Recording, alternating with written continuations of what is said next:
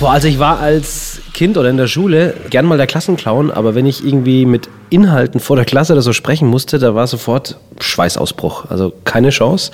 Ich habe tatsächlich dann auch sogar mein mündliches Abi, weil ich es rechnerisch mir erlauben konnte, äh, freiwillig weggelassen, um mir das zu sparen, die Stresssituation zu sparen. Wenn mir damals jemand gesagt hätte, dass ich heute die Olympischen Spiele live kommentiere äh, im Skispringen, dann hätte ich dem damals wahrscheinlich den Arzt mit den weißen Kitteln bestellt. Aber im Leben nicht geglaubt, dass das mal so kommt. Das ist Matthias Bielek, genannt Matze Bielek, der bei Radio Gong in Würzburg moderiert hat, der bei Primaton in Schweinfurt moderiert hat, bei Sky Sport und mit Sven Hannawald bei Eurosport kommentiert. Seine Geschichte vom, ich sag mal, Schisser bei Referaten zum Kommentator im Live-Fernsehen jetzt. Der Erfolg Reich Reden Podcast. Durch die richtige Kommunikation machst du als Selbstständiger oder Unternehmer mehr Umsatz. Als Angestellter machst du schneller Karriere, weil du bei den Entscheidern auffällst. Nutze die Techniken der Profi-Moderatoren für deinen Erfolg, beruflich und privat. Echte Hacks aus der Praxis, die definitiv funktionieren. Lerne von Menschen, die in ihrem Business top sind. Bekannte Promis und unsichtbare Stars ihrer Branche verraten die Strategien, mit denen sie ihre Redeangst überwunden haben und durch die richtige Kommunikation erfolgreich wurden. Und hier ist der Mann, dessen Handwerk sein Mundwerk ist, Axel Robert Müller. Schön, dass du mit dabei bist. Es wird ein sehr interessantes Gespräch, weil der Weg von Matze so interessant ist, gerade mit diesen zwei Emotionen. Jetzt äh, Rampensau in diversen Fernsehstationen und auch beim Radio und früher halt tatsächlich auch diese Redeangst, die viele leider noch äh, bei sich haben. Darüber sprechen wir jetzt hier gerade in Würzburg, unserer gemeinsamen Heimatstadt. Zumindest sind wir beide Unterfranken. Matze, schön, dass du Zeit hast. Danke, dass ich da sein darf. Man muss Gott für alles danken, auch für einen Unterfranken. Ne? Und nebendran sitzt Christina Schneider, die jetzt Christina Bielek heißt. Denn so kam es überhaupt erst zu diesem Gespräch. Vielleicht hast du sie gehört. Ihr Podcast bei mir im Erfolgreich Reden Podcast, Folge Nummer 17 von der fränkischen Weinkönigin auch zur Moderatorin. Christina hat gerade Brat, Bratwurst hier fertig gehabt. War's gut? Sehr, sehr, sehr lecker. Und du passt auf, dass er nichts Falsches erzählt, oder? Richtig. Da geht's jetzt los. Der Erfolg Reich Reden Podcast. Dein erstes Mal. Matze, dein erstes Mal, wenn wir mal den Medienwahnsinn rumlassen, es muss nicht direkt die Situation beim ersten Referat sein, aber du hast es ja auch schon, schon gesagt. Was war denn früher in dir los, wenn es ums Thema Vortragen und Präsentationen vor anderen Menschen ging? Ja, ich hatte gefühlt dann teilweise einfach keinen Puls mehr. Ich war gerne mal so der Klassenclown, ähm, aber sobald ich irgendwie dann von der Klasse sprechen musste oder von einer größeren Menge, wo es dann auch um Inhalte ging, hatte ich plötzlich nicht mehr diese Wohlfühloase. Wenn du mit deinen Kumpels oder mit ein paar Mädels, die du magst aus der Klasse, irgendwie unterwegs bist und kannst deine Witzchen reißen, dann fühlst du dich wohl. Dann, dann ist das gelaufen. Aber sobald du vorne sitzt, äh, stehst und es guckt dich irgendjemand nur kritisch an, hat mich alles sofort aus der Bahn geworfen. Und deswegen habe ich da versucht, einfach jede derartige Situation zu vermeiden und habe mich dann, dann eher zurückgezogen oder mal morgens die Bauchschmerzen gehabt, dass die Mutter vielleicht doch zum Telefonhörer greift und sagt, ah, der Bub ist heute krank. Ähm, das war tatsächlich äh, schon immer ja, kurz vor der Panik. Aber irgendwann muss es doch dann umgeswitcht sein. Also du bist dann zu Radio Gong Würzburg, war das deine erste Station, wo du dann das Radiogeschäft kennengelernt hast? Das war so und dazu bin ich eigentlich gekommen durch einen Stadionsprecherjob beim FC Würzburger Kickers. Da habe ich aktiv als Fußballer gespielt, habe mir das Kreuzband gerissen und hat die Mannschaft gesagt, Mensch, das ist auch so immer der, der Clown im Bus, wenn wir zu Auswärtsspielen fahren, der ist jetzt unser Stadionsprecher. Da habe ich gesagt, wie kommt der auf die Idee? Aber gut, dann war das halt meine Wohlfühloase, Fußball, da habe ich mich auch ausgekannt bei meinen Jungs. Gut, machst es halt am Wochenende, kannst nicht spielen, hast eh Krücken dabei, setzt dich in die Kabine und machst Stadionsprecher. Und das hat tatsächlich dann plötzlich zum ersten Mal, obwohl ich vor einer Menge in Anführungszeichen, damals waren vielleicht, was weiß ich, 200 Zuschauer im Stadion, äh, gesprochen habe, hat es plötzlich Spaß gemacht, weil es wahrscheinlich meine Wohlfühloase war. Ähm, und dann habe ich das weitergemacht und weitergemacht und irgendwann hat dann jemand gesagt, Mensch, bewirb dich doch mal beim Radio, weil die Fans oder die Gäste, die da waren, fanden das gut was und wie ich es gemacht habe. Ich hatte keine Ahnung, was ich mache und wie ich es mache. Ich habe es einfach gemacht. Und daraufhin habe ich mich dann beim Radio beworben.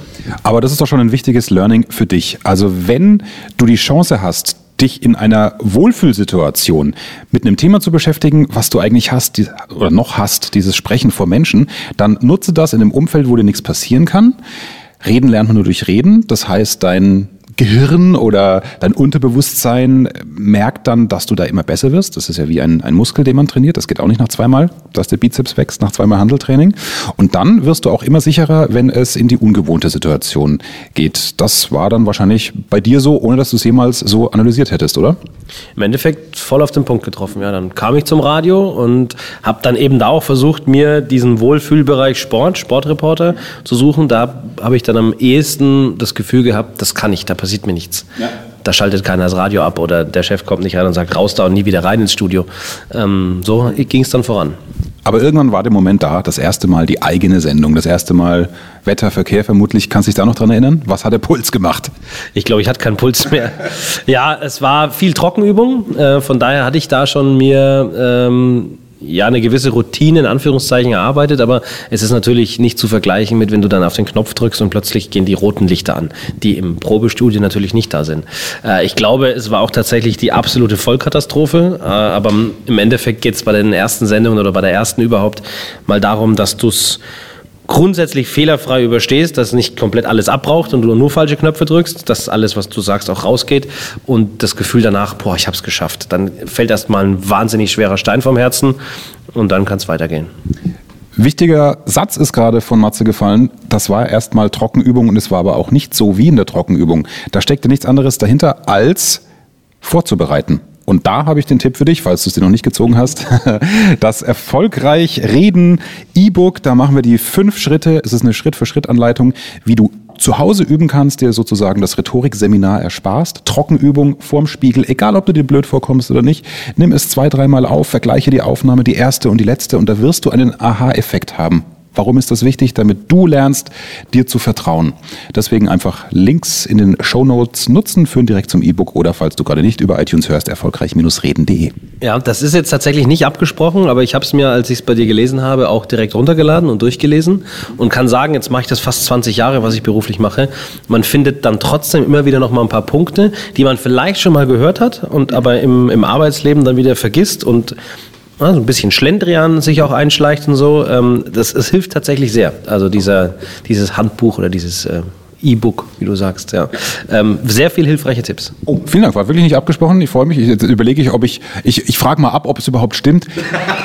äh, Knieschlottermoment steht da drin. Was meine ich denn damit? Also ich kenne halt meine Knieschlottermomente, dass wenn du dann da stehst und fühlst dich eben nicht wohl und hast Angst zu versagen, dann schlottert teilweise der ganze Körper und nicht nur die Knie. Das ist so mein Knieschlottermoment. Ich glaube, den hast du in dem Buch auch so gemeint. Genau, den habe ich auch so beschrieben. Stell dir in der Trockenübung vor, okay, was ist das Schlimmste, was passieren kann? Also die Angst vom Versagen, wie Matze sagt, oder eben, keine Ahnung, wenn es ein Vortrag von einem Kunden ist, der schwierig ist, überleg, was da im schlimmsten Fall passieren kann. Durchlebe diesen Knieschlottermoment und überleg dir gleich Strategien, wie du vielleicht auf den fiesen Einwurf des Kunden oder wenn der Chef dich zur Sau macht, was wir nicht hoffen, weil du inhaltlich gut vorbereitet bist für deinen Vortrag, was du dann erwidern kannst, das ist den, der Knieschlotter-Moment durchleben. Also insofern, super, danke, dass du das äh, E-Book auch durchgearbeitet hast. Also Leute, ich kann, also eine bessere Bestätigung, außer Kollegen, die das selbst nochmal durchlesen, kann es ja nicht geben. Viele haben vielleicht die Sky abonniert haben, wobei Sky Sport News HD ähm, mittlerweile Free TV. Mittlerweile Free TV. Genau. Haben sich da vielleicht auch schon wahrgenommen von vor ein paar Jahren. Das ist ja auch ein Schritt vom Radio, wo man dann ja im Lokalradio in seiner gemütlichen Komfortzone ist, wenn man es dann gewohnt ist. Und dann geht's zum Fernsehen und da war indirekt Dirk Nowitzki schuld, dass du bei Sky angeheuert hast. Erzähl die Geschichte. Tatsächlich bin ich ihm da sehr dankbar. Er weiß, glaube ich, selbst äh, gar nichts davon. Äh, Dirk Nowitzki ist ja 2011 äh, NBA-Champion geworden und es gab diesen riesengroßen Empfang in Würzburg auf der Residenz, im wahrsten Sinne des Wortes. Er stand auf dem Balkon. Unten war die Hölle los, 15.000 Menschen da auf dem Residenzparkplatz. Und ich hatte die große Ehre, den Tag moderieren zu dürfen. 40 Grad im Schatten, stundenlang auf der Bühne. Keiner wusste, wann kommt Dirk genau. Hat sich natürlich alles verzögert, weil noch Eintrag ins Goldene Buch der Stadt, äh, dann die Riesenparade durch die Stadt. Äh, und ich stand da auf der Bühne, musste irgendwie die Menschen bei Laune halten, die alle nur so geschwitzt haben. Das Wasser ging aus und hab dann halt gefreestylt den ganzen Tag und äh, zu dem Zeitpunkt haben ja sämtliche Fernsehstationen, teilweise weltweit bis in die USA, den Tag übertragen, unter anderem auch äh, Sat1. Und der damalige Sat1-Sendeleiter ist dann kurz nach dem Event äh, neuer Chef geworden bei Sky Sport News HD. Der Sender hat ja damals zum 1. Dezember ähm, 2011 den Sendebetrieb aufgenommen. Und die saßen irgendwie wohl in München zusammen in der Vorbereitung und haben gesagt, Mensch, sie suchen noch ein paar Leute. Ähm, jetzt mal nicht nur einen äh, Fußballverrückten, auch mal so einen andere Sportarten, so ein, so ein Clown, der sich für nichts zu schade ist. Er habe da in Würzburg wohl auf der Bühne eingesehen bei dem Nowitzki Tag äh, so in die Richtung. Dann saß zufällig ein Freund dabei, der mich kennt und hat gesagt, ja, den kenne ich, den kannst du anrufen, ist der Matze Bielek. Und äh, daraufhin wurde ich angerufen, dann habe ich mich offiziell beworben, habe mich vorgestellt äh, und dann tatsächlich innerhalb von eineinhalb Wochen habe ich in Würzburg die Zelte abgebrochen und bin nach München zum Fernsehen. Ich wurde da auch im Vorstellungsgespräch, das war so ein Knieschlotter-Moment, mhm. gefragt, ähm, wie weit denn meine und wie groß denn meine Fernseherfahrungen sind. Ich hatte, jetzt kann ich sagen, äh, tatsächlich eine Fernsehen, äh, Sendung im Lokalfernsehen damals moderiert. Äh, dann hatte ich so einen Knieschlotter-Moment, weil ich wusste, jetzt muss ich lügen. Wenn ich jetzt sage, ich habe eine Sendung moderiert, nehmen die mich im Leben nicht bei Sky. Und habe gesagt, ja doch, ich moderiere schon eine ganze Zeit lang beim lokalen Fernsehen Sportsendungen, kann da auch gerne einen Mitschnitt schicken. Ja, das kann ich gerne mal machen und so. Ähm, habe da, glaube ich, hoffentlich offensichtlich relativ überzeugend klargemacht, dass ich Fernseherfahrung habe und wurde dann genommen. Fake it until you make it ist auch so ein Spruch. Ja, ähm, eine andere Folge im Podcast Scroll zurück heißt, warum du unbedingt Selbstbewusstsein vortäuschen solltest. Das ist manchmal wichtig. Es ist nicht Lügen. Warum? Es gibt die Menschen, und da kriege ich ja fast einen Hals in dieser Kommunikationstrainerbranche, die sagen, ja, und wenn du nervös bist, stell dich vors Publikum und sag, ah oh, Leute, ich bin aber heute so nervös. Nee, gerade nicht. Also gerade nicht am Anfang, weil das ist der Moment, in dem dein Publikum entscheidet, ob es dich ernst nimmt. Warum sollte jemand Aufmerksamkeit schenken, wenn er das Gefühl hat, der da vorne steht, der hat aber gar nichts zu sagen oder er kann es nicht? Also Selbstbewusstsein faken durch eine gute Vorbereitung. Die ersten ein, zwei Minuten sind entscheidend. Bereite dich auf die vor wie Sau. Und lieber mal beim Mittelteil schlampen, dass du am Anfang die Beziehung zu deinem Publikum herstellen kannst und sie dich ernst nehmen. Und das war ein Stück weit ja auch nur, es war nur eine kleine Notlüge, ne? Also die waren ja dann zufrieden mit dir, oder? War ja, es war ja nicht ganz gelogen. Also ich hatte ja Fernseherfahrung, die war nur nicht so breit, wie ich es angegeben hatte oder versucht darzustellen. Und da haben wir jetzt ja wieder ein erstes Mal. Also wenn man das Radio gewohnt ist und dann irgendwann die erste Live-Schalte, die du ja dann sicher auch hattest, wahrscheinlich von irgendeinem Trainingsgelände Bayern oder war es Basketball oder sonst was? Nee, es war vor einem DFB-Pokalspiel, ich glaube Stuttgart gegen den VfL Bochum, bin mir nicht ganz sicher, wer der Gegner war, aber dann nach der offiziellen Pressekonferenz des VfB-Trainers ähm, war ich dann eben im Presseraum noch gestanden. Da waren auch noch dann die Journalisten außenrum. Das hat natürlich dann nochmal die Situation so ein bisschen angeheizt. Da war ich dann tatsächlich tierisch nervös, weil du weißt, um dich herum sind die Dauer-VfB-Journalisten, die sich halt wirklich tatsächlich sehr detailliert auskennen über viele Jahre. Und jetzt steht plötzlich dieser Neue da, den noch keiner kannte, hat plötzlich das Fernsehmikrofon in der Hand, steht mitten im Raum, guckt in die Kamera und muss da jetzt dann live schalten. Und es war gar nicht geplant, live zu schalten. Ich habe es auch recht kurzfristig erfahren. War vielleicht im Nachhinein ganz gut, weil du nicht so viel Zeit hast, darüber nachzudenken und dich verrückt zu machen. Ähm, aber ja, es war sicherlich nicht meine beste Schalte, aber ich habe sie über die Bühne gebracht. Auch da es hat keiner mit Tomaten geworfen. Was soll denn passieren, außer dass man sich vielleicht halt dreimal versabbelt? Also man muss es einfach einmal erleben und merken, es ist dann doch überraschenderweise keine Operation am offenen Herzen, oder? Ja, absolut. Und wie du es ja schon ein paar Mal angesprochen hast, äh, der goldene Spruch für alle heißt eigentlich immer Vorbereitung schafft Sicherheit. Und natürlich war ich auf den Tag, weil ich wusste, ich werde als Reporter nach Stuttgart geschickt, war ich vorbereitet, was muss ich um dieses Spiel rum wissen, was muss ich zur aktuellen Lage beim VfB wissen, was sind die entscheidenden Persönlichkeiten und Personen. Also ich wusste, ich bin vorbereitet. Ich hatte nur Angst vor der Präsentation und irgendwie zu stocken oder vielleicht was Dummes zu sagen. Aber letztendlich war die Vorbereitung so gut, dass ich inhaltlich nichts Dummes erzählt habe. Und dann geht es dann schon auch. Und dann wiederum ist ja Sven Hanni Hannawald äh, indirekt schon wieder äh, schuld, dass du zu Eurosport gekommen bist, ne? Ja, dann war ich fünf Jahre, fünfeinhalb Jahre bei Sky und war dann während meiner Tätigkeit da als Reporter immer im Winter auch im Einsatz bei den äh, Skisprung-Events, hauptsächlich bei der Vierschanzentournee. Damals bei Sky war Sven Hannawald, der große Tourneekönig, unser Experte. Ähm, hat dann die Expertentätigkeit bei Sky beendet und im Jahr 2016 kam Eurosport auf die Idee, ihr Skisprungteam zu erneuern im Hinblick auf die Olympischen Winterspiele in Pyeongchang 2018 und haben ein neues, jüngeres Team gesucht und wollten unbedingt den Experten Sven Hannawald. Wussten nicht, dass Sven und ich uns kennen. Ein ehemaliger Kollege von Sky war mittlerweile bei Eurosport angestellt, sollte das Olympiateam aufbauen und hat meinen Hut in den Ring geworfen. Und dann haben sie erst mit Sven Hannawald gesprochen wohl, und haben gesagt, sie hätten ihn gerne als Experte. Er sagt, ne, Experte oder Co-Kommentator ist gar nicht so mein Ding. Wenn, dann könnte ich mir das mit dem Matze Bielek vorstellen. Äh, und dann sagen die, es trifft sich gut, weil der steht bei uns auf der Liste, den wollten wir eh anrufen. Kennt ihr euch denn? Ja, wir kennen uns von Sky und so. Und dann haben wir im August 2016 was, glaube ich, mal bei 35 Grad in kurzen Hosen in München das Neujahrsspringen äh, vom Vorjahr nachkommentiert. Äh, das war dann unsere Probe letztendlich und danach hat man gesagt, gut, wir lassen die zwei Verrückten mal auf die Skisprung-Fans los. Okay.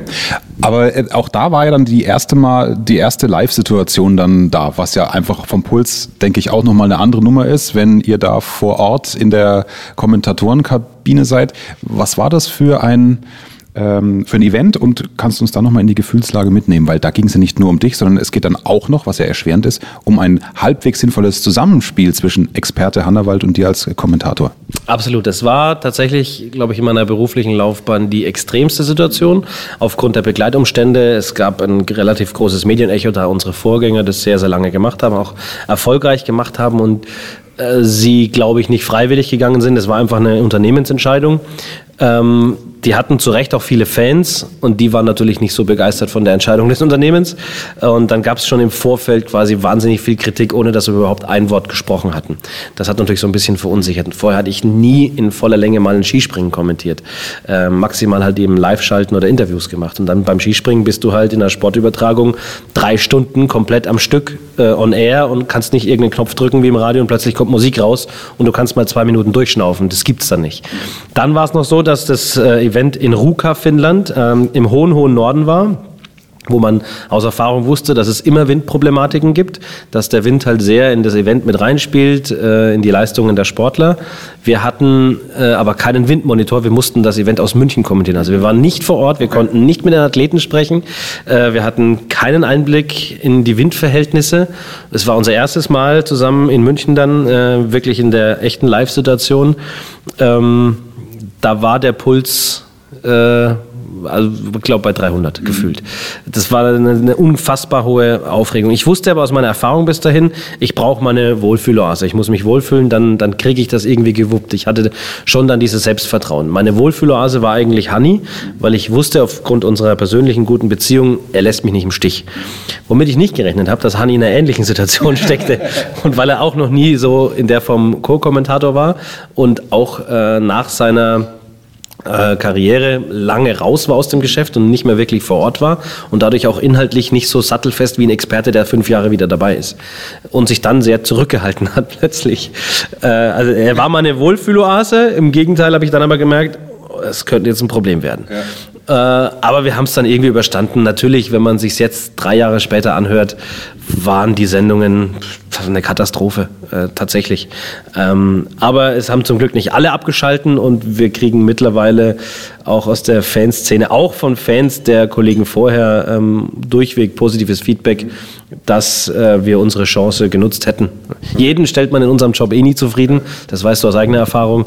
Aber es war ein steiniger Weg, der sich aber gelohnt hat und jetzt macht es tierisch Spaß. Ich finde das immer so lustig, wenn, äh, also das WhatsApp-Zeitalter ist ja Segen und Fluch zugleich, wenn man während ein und derselben Sendung fünf WhatsApps kriegt ins Bayern 3 Studio, boah, du bist der schlechteste Moderator des Universums und kriegst dann aber auch fünf, die sagen, ey, der war lustig, mach weiter so.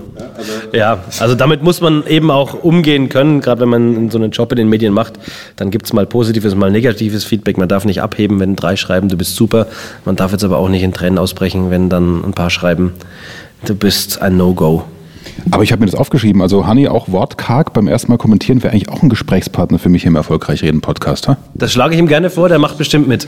Es könnte der kürzeste werden, wobei mittlerweile drei Jahre später, also am Anfang war es ja so, sagen mittlerweile auch äh, Kollegen von anderen Sendern, Dieter Thoma, der dann auch öfter mal Eurosport schaut, wenn er für die ARD nicht im Einsatz ist, sagt am Anfang war eure Redezeit 80% Matze, 20% Hanni, an einem guten Tag von Hanni und äh, mittlerweile ist es oft so, dass es eigentlich umgekehrt ist. Da muss ich versuchen, mal überhaupt als Kommentator irgendwie reinkrätschen zu können, wenn er in seinem Redefluss ist. Also ich glaube, er ist mittlerweile ein sehr geeigneter Kandidat für deinen Podcast. Sehr gut. Komme ich nachher vielleicht nochmal drauf zurück.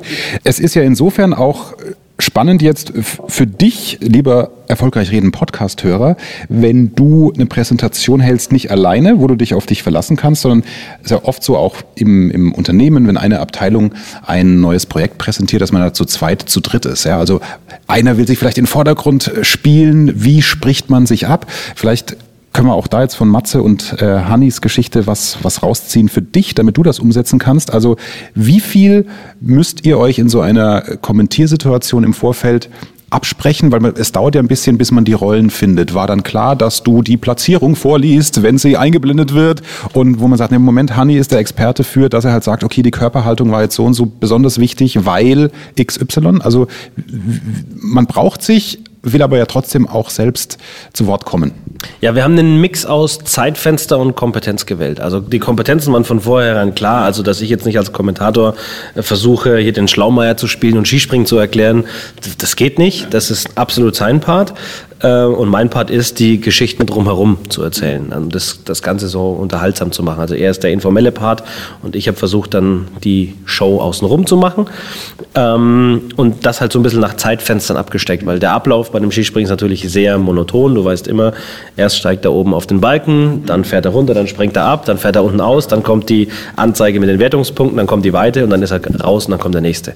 Und dann haben wir halt so ein bisschen Zeitfenster uns abgesteckt, wo er seine Expertise machen kann, weil wir wussten ungefähr, ungefähr, wann die Wiederholungen eingeblendet werden, die Slomos und wann ich meine Geschichten platzieren kann. Dadurch haben wir eigentlich relativ schnell äh, uns eingegroovt, um uns nicht ständig ins Wort zu fallen und dass man sich jetzt dann auch ähm, auf Augenhöhe begegnet. Also er halt mich als Kommentator auf Augenhöhe behandelt und seine Meinung steht natürlich über allem, was er fachlich über Skispringen sagt. Und dann hat man auch anfangen können, sich so ein bisschen zu kitzeln und so ein bisschen sich so zu foppen. Ähm, ja, mit der Routine, wenn man es wirklich jedes Wochenende dann macht, drei Tage am Stück, kommt es schnell. Super Learning, was ich für dich gleich wieder raus kanalisieren möchte. Also sprecht die Kompetenzen ab, so wie die beiden Jungs beim Skispringen.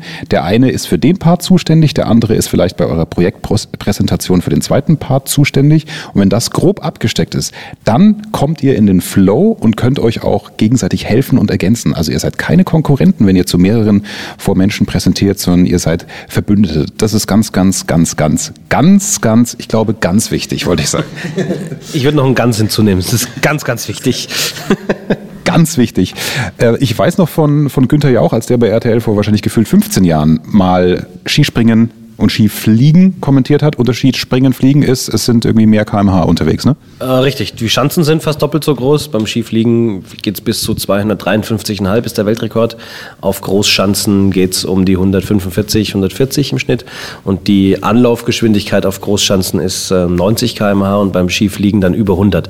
Und dass man sich das vielleicht so ein bisschen vorstellen kann, dass es ein gewaltiger Unterschied ist, wenn man mal Auto fährt, am besten als Beifahrer, wo nichts passieren kann, äh, mal bei 90 kmh kurz die Hand aus dem Fenster Fenster halten und versuchen, so einen Flügel zu machen und mal bei 100 km/h, wie es seinen Arm wegdrückt, das sind dann schon Welten, wenn man sich bedenkt, dann, dass dieser Wind dann auf den ganzen Körper wirkt, plus Ski. Das ist also A, man sieht mal, was du mitgenommen hast jetzt ne, aus den, aus den drei, Jahren. drei Jahren. Das war alles, was ich gelernt habe. Ja, und, und eben, was, äh, was ich mit dem Beispiel noch, noch, noch wollte, äh, Jauch sagte, es ist ganz schwierig, tatsächlich zu vermitteln oder dieser Faszination auf die Spur zu kommen. Matze, das hast du mir im Vorgespräch erzählt, dass für Sven Hannawald ja wichtig war, dass er den anderen, der daneben ihm sitzt, ernst nimmt oder ihm vertraut, dass der auch aus ihm rauskriegen will, die Faszination Skispringen und Ski, Skifliegen. Deswegen kannst du inzwischen nach allem, was du mit ihm und mit den Athleten besprochen hast, versuchen in Worte zu fassen, was die Faszination Skispringen ist, weil du hast es ja selbst nie gemacht. Also jeder, wie er es erzählt, sagt, dass es tatsächlich das Gefühl von Fliegen ist. Also wenn man auch die Dimension dieser Schanzen sieht und sich vorstellt, dass die Athleten nicht das Gefühl haben zu fallen, was wir uns als Nicht-Springer nicht vorstellen können, dann kann man so ein bisschen versuchen, in Worte zu greifen. Also man ist für einen kurzen Moment tatsächlich ein Vogel. Also man kann es auch so ein bisschen beschreiben, Sven Hannawald zum Beispiel, äh, traut sich nicht von einem 10-Meter-Turm zu springen. Tatsächlich? Aber springt über 200 Meter mit zwei Brettern am Fuß. Ähm, es gibt aktuell im Weltcup Skispringer, die haben ärztlich ähm, äh, diagnostizierte Höhenangst. Daniel Andre Tande zum Beispiel, der Norweger, Skiflug-Weltmeister seines Zeichens übrigens amtierend. Ähm, eine Geschichte, eine Anekdote aus unserer ersten Saison. Äh, Abschluss der Saison Skifliegen in Planica und da ist immer Monsterstau, um da von der Schanze wegzukommen. Und wir wollten nicht warten und dann stand da für die VIP-Gäste ein Helikopter. Und ich so, wow, cool, kommt, das leisten wir uns jetzt mal. Zum Abschluss der Saison kostete 60 Euro pro Person. Und dann wurde man von der Schanze per Helikopter zum Hotel geflogen. Äh, es war ein Flug von vier Minuten. Ich habe mich gefreut wie ein Schneekönig ähm, steigt da ein, habe dem Hanni das noch bezahlt, weil er war irgendwie verhalten bei meiner Idee, äh, hat aber den riesen Stau gesehen und hat sich wohl dann seinem Schicksal ergeben und wir steigen in den Helikopter und ich freue mich, dass es losgeht und plötzlich sitzt Sven Hannawald neben mir und kann nicht nach draußen gucken, total zusammengekauert, äh, nervös ohne Ende und ich sage, was ist denn mit dir los eigentlich? Nicht reden, nicht reden jetzt. Und er war tatsächlich, weil er dann mir danach erzählt hat, die, die ähm, Situation nicht unter Kontrolle hatte. Und das, das kann er dann nicht. Also der setzt sich nicht wohlfühlend in einen Helikopter, aber würde wahrscheinlich, wenn er trainiert wäre, wieder die 250 Meter Schanze darunter ballern. Das ist so ein bisschen das, was Skispringen beschreibt. Das ist nicht Fallen, das ist tatsächlich Fliegen, was sie erleben. Und das muss ein überwältigendes Gefühl sein. Aber das ist auch schon wieder ein mega Zusammenhang zu unserem Thema. Wenn man diese übertriebene Angst beim Sprechen vor Menschen hat, dann, ja, weil man denkt, ich kann versagen, ich kann fallen. Wenn man es ein paar Mal geübt hat und auch Erfolge hatte, merkt man ja, ich komme in Flow und ich, ich kann fliegen. Also das ist auch die Einstellungssache bei den Skispringern. Wenn die laufend denken würden, oh, ich fall da runter, dann kann es nichts werden. Wenn er sagt, geil, ich habe Bock aufs Fliegen, ist es, ist glaube ich, glaube ich wirklich eine gute Parallele. Mir gefällt sie gerade selber, oder? Würdest du widersprechen? Nein, überhaupt nicht, weil ähm, man kann auch die Parallele dahingehend ziehen, dass auch alle sagen, die gut springen, ich hatte heute meine sieben Sachen beisammen und ich war top vorbereitet. Ähm, und dann haben sie halt eben ihre Rituale. Jeder checkt nochmal sein Material, jeder checkt seine Bindung am, am Schuh, die letztendlich über Leben und dann sagen wir es mal ein bisschen dramatisch tot entscheiden könnte, äh, wenn man wirklich von der Skiflugschanze runterkommt. Ähm, und wenn man sich da top vorbereitet hat, hat gut trainiert und hat seinen Ablauf, seine Routine im Kopf, dann äh, springen die gut und ist auch nicht ansatzweise irgendwie Angst dabei. Die springen dann ja sogar ähm, Oslo, was häufiger vorkommt aufgrund der Wetterverhältnisse, durch den Nebel. Du siehst nicht, wo du hinspringst. Du springst ins Leere, aber du hast dieses Gefühl, der Wind trägt mich und ich muss nur mal einen Bewegungsablauf haben und dann lande ich auch sicher ohne Probleme. Jetzt, äh, wenn man mit Kollegen von dir spricht, auch hier aus dem fränkischen Raum, wenn ich zu denen sage, Mensch, was fällt euch zu Matze Bielek ein, dann kommt, Oh, der ist gut vernetzt. Der ist gut vernetzt. Der hat so tausend Hochzeiten und irgendwie kennt er jeden. Äh, ja, das kam wahrscheinlich über die Jahre. Durch meine Aktivität auch im Sport und ich war auf ein paar Schulen hier im fränkischen Bereich. Der Vertrag wurde öfter unfreiwillig verlängert, offensichtlich. genau, äh, bis dann doch mal irgendwann es zum Abschluss kam. Ja. Ähm, ich war in mehreren Sportvereinen aktiv und habe viele Menschen kennengelernt und das war wahrscheinlich auch das, was mich ähm, dann im, im Beruf weitergebracht hat, dass ich gerne mit Menschen zu tun habe am Ende doch und irgendwann wirklich Spaß gefunden habe, neue Menschen kennenzulernen und deren Geschichten kennenzulernen und mich auf die einzulassen und auch zuzuhören. Und ähm, Deswegen sagt man wahrscheinlich, dass ich äh, vernetzt bin. Ja, aber äh, weil ich habe von meiner Instagram-Community ja auch die Bitte bekommen, irgendwie zu sagen, Mensch, äh, Müller, angstfrei reden ist ja, der Podcast heißt erfolgreich reden, das E-Book heißt angstfrei reden. Wir haben so das Problem, dass wir auch nicht uns trauen, beim Netzwerken, auf Seminaren, auf Veranstaltungen andere anzusprechen in Kaffeepausen, was eigentlich vergebene Chancen sind. Ja, vielleicht ist der Sitznachbar neben dir oder der, der in der Kaffeelange ähm, steht, der vor dir, vielleicht ist das dein neuer möglicher potenzieller Kunde. Wie geht's dir denn, wenn du in eine unbekannte Gruppe reinkommst mit äh, Smalltalk oder ja, ich meine, deine Geschichte zeigt, von, von quasi über das Nowitzki-Event zu Sky, von Sky zu Eurosport, da bist du ja auch immer in neue Gruppen reingekommen. Also wie sehr musst du aus deiner Komfortzone raus, wenn es ums andere Menschen angstfrei ansprechen angeht? Ja, also wenn ich auf andere Menschen zugeht, der wird äh, übertrieben gesagt wahrscheinlich länger alleine bleiben. Und das ist natürlich ähm, extrem wichtig, dass man sich öffnet, dass man äh, authentisch ist, sich freundlich vorstellt, äh, wie man es in einer gesunden Kinderstube auch beigebracht bekommt, ähm, was was immer wichtig ist, wo ich tierische Probleme mit habe, grundsätzlich leider, äh, sich den Namen der neuen Menschen äh, zu merken. Äh, ich habe mir immer so einen Trick angewohnt, äh, immer dann den Namen des Menschen, den ich gerade kennenlerne, zu wiederholen. Also so, hallo, ich bin der Matze, ja, ich bin der Axel, hallo Axel. Dann habe ich es zumindest mal ausgesprochen ähm, und versuche es mir dann zu merken, weil früher im Radio, da ruft jemand an und ich sage, hier ist der Matze, wer ist dran? Ja, hier ist die Steffi. Und zwei Minuten später, wenn sie ihren Blitzer ja. eben gemeldet hat, sage ich, okay, danke Sabrina. Nee, Steffi, ah, das ist Katastrophe. Da habe ich tatsächlich große Probleme. Aber ich habe gemerkt, dass das ein absoluter Türöffner ist, sobald sich nämlich, egal wer ein Gesprächspartner gewertschätzt fühlt und merkt, das Gegenüber interessiert sich für mich auch und hat, hört mir zu, ist es ein absoluter Türöffner und schon ist die ganze Gesprächsatmosphäre wieder viel wohler, viel entspannter und dann redet sich leichter.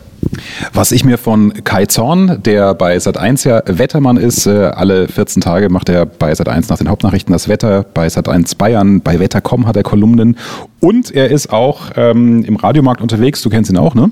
Ja, ist auch beim äh, Partnersender hier in Würzburg äh, auch aktiv. Als äh, Wetterpräsentator von Kai habe ich mir abgeschaut die Wo bist du Methode beim Netzwerken, die ich auch in meinem äh, E-Book, erzähle ich gleich was dazu, geschrieben habe. Kai sagt nämlich, wenn er keine Ahnung hat, wie er in ein Gespräch einsteigt, zum Beispiel auf so einem Seminar, sei es jetzt Verkaufstrainingsseminar, Persönlichkeitsentwicklung oder sonst wo, und man kommt, man will ins Gespräch kommen, da steht jemand alleine rum, dann fragt er, äh, auf welchem Seminar bist du eigentlich? Und das Gegenüber reagiert wie du, 21, 22, 23, und dann passieren, ja genau, entweder, was will er von mir? Und dann kommt, hä? Ja, wir sind doch hier auf dem gleichen. Ach so! Also, das ist für ihn so ein Eisbrecher, verdutzt. Der eine lacht sofort, kapiert sofort, der andere denkt, was, was, was will er von mir? Wo bist du? Ja, du weißt doch selbst, wo du bist. Wir sind doch hier auf der gleichen Veranstaltung. Also, das funktioniert tatsächlich immer, wenn man sich's mal durchdenkt. Die Wo bist du Methode. Finde ich spannend. Finde ich tatsächlich, werde ich ausprobieren man, man, muss es mal ausprobieren und dann merkt man wirklich, also äh, nach diesen komischen zehn Sekunden, selbst wenn einer einen dann total doof findet, man ist im Gespräch. Es geht ja also nur darum, sich zu überwinden in der Kommunikation, um ins Gespräch zu kommen. Toiletten, auch super. Beim Händewaschen, bei euch Mädels. Christina, deine Frau sitzt immer noch da. Was macht ihr Mädels eigentlich, wenn ihr immer zusammen aufs Klo geht? Ihr, also ihr, ihr, ihr schminkt euch dann, jetzt wird es nämlich mega spannend. Ähm, äh, klar, wenn man zu zweit aufs Klo geht, ist ja dann auch klar, dann ratscht man noch so ein bisschen beim Händewaschen, aber redet ihr euch, wenn du auch, vielleicht, du machst ja auch immer mehr Veranstaltungen, wenn du alleine irgendwo hingehst und dann ist eine andere Dame neben dir beim Doppelwaschbecken, da kommt man doch ins Gespräch, wenn man will, oder? Also ich glaube, was man auf der Toilette am Waschbecken gut machen kann, ist Komplimente. Also das habe ich mal für mich so, also das ist für mich so eine Erfahrung. Ähm, wenn man jemand anderem Komplimente macht, dann hat man eigentlich immer schon gleich einen Pluspunkt gesammelt. Also irgendwas gibt es ja immer, was einem gut gefällt, einem gegenüber. Und dann sage ich zum Beispiel, wenn ich neben einer Frau stehe, tolle Frisur oder tolle Ohrringe oder irgendwie sowas. Und dann wird sie sagen Danke und dann könnte man sofort hinterher schieben, und wie findest du die Veranstaltung bisher oder wie findest du diese Tagung bisher und schon ist man im Gespräch, ne? Genau, ja, so einfach ist es. Wenn du noch mehr Hilfe brauchst zum Thema Netzwerken für Schüchterne, auch da habe ich ja auf Druck der Community Tipps zusammengesammelt, die ich selber mache oder eben auch von Kai oder jetzt neu, das müssen wir bald erweitern, das E-Book. Komplimente beim Waschbecken auf der Toilette, auch ein idealer Einstieg. Äh, schau unten in die Show Notes, da haben wir es dann auch verlinkt. Heißt ähm, Netzwerken für Anfänger, andere Menschen angstfrei ansprechen. Auch das sind, glaube ich, fast 20 Seiten Content, eben mit einer Checkliste, ähm, Standardfragen, mit denen du, egal bei welchem Event, immer einen Gesprächseinstieg findest. Also auch das völlig kostenlos für dich natürlich zum Downloaden. Ziehst dir. Mensch, also wenn wir beim Thema Netzwerken sind, ich habe dir sehr gut zugehört. Ich glaube, ich würde tatsächlich, ich hätte mal Lust, irgendwann mit Hanni, irgendwann via Skype oder so, kann ich dich darauf ansetzen, ähm, dass er mal vielleicht die Folge mit dir hört und sagt, ja, okay, könnte ich mir vorstellen, da mal 20 Minuten drüber zu reden. Ich werde es ihm auf jeden Fall vorspielen. Äh, wir werden spätestens ja im Winter wieder zusammen verreisen, jedes Wochenende, wo wir viel unterwegs sind. Da lege ich es ihm spätestens mal aufs Ohr. Aber ich denke, wir kriegen es auch im Sommer vielleicht mal hin. Äh, du bist ja wohnhaft in München, er ist wohnhaft in München. Das sind die Wege kurz. Ja, ja. Aber der wohnt in München. Wusste ich gar nicht. War in der Nähe vom Starnberger See. Ja, guck mal. Ich, das ist ja nicht Frisch Häusle gebaut. da wirst du ihn schon mal erwischen, schätze ich. Alles klar. Matze Bielek und Christina Bielek, geborene Schneider, Klingt die gut. hier aufmerksam zugehört. Klingt gut? Ja. Ja, also für ja. mich total äh, spannend, das, das äh, zu hören. Ich höre ihm einfach sehr, sehr gerne zu. Das zum einen und zum anderen ist es halt auch beruhigend, dass der, der mir heute Tipps gibt und mit mir Airchecks macht und alles Mögliche beim Radio, dass der auch mal so angefangen hat. Beruhigend, ja. Airchecks für dich zum Hintergrund ist es, wenn man seine Radiosendung überprüft und das Gesprochene außerhalb der Musik dann einfach nochmal kontrolliert und dann, ja, es ist keine Raketenforschung, das soll rüberkommen bei diesem äh, Podcast. Trau dich, reden lernt man nur durch Reden. Danke euch zwei und ich, wenn ihr es noch nicht wisst, gebt den ersten acht Kindern meine Namen. Okay. Ja, zwei Namen lieferst du schon mal. Als erste Axel, als zweite Robert. Mehr Wissen, mehr Erfolg, mehr Umsatz. Beruflich und privat. Das, das, das ist der Erfolgreich Reden Podcast mit Axel Robert Müller. Du bist Unternehmer oder Führungskraft im Unternehmen? Dann binde deine Mitarbeiter und Kunden noch enger an deine Company mit einem professionellen Business-Podcast. Sozusagen das Intranet zum Hören oder auch der Kunden-Newsletter für die Ohren. Deine Firma sitzt quasi im Kopf des Kunden und ist näher dran als jede Kundenzeitschrift. Wie das klingt und wie das geht, findest du auf www.marktführer-kommunikation.de. Marktführer-kommunikation.de Die Marktführer Deutschlands wie Allianz, Wirth oder Kercher vertrauen Axel schon. Und du? Klick marktführer-kommunikation.de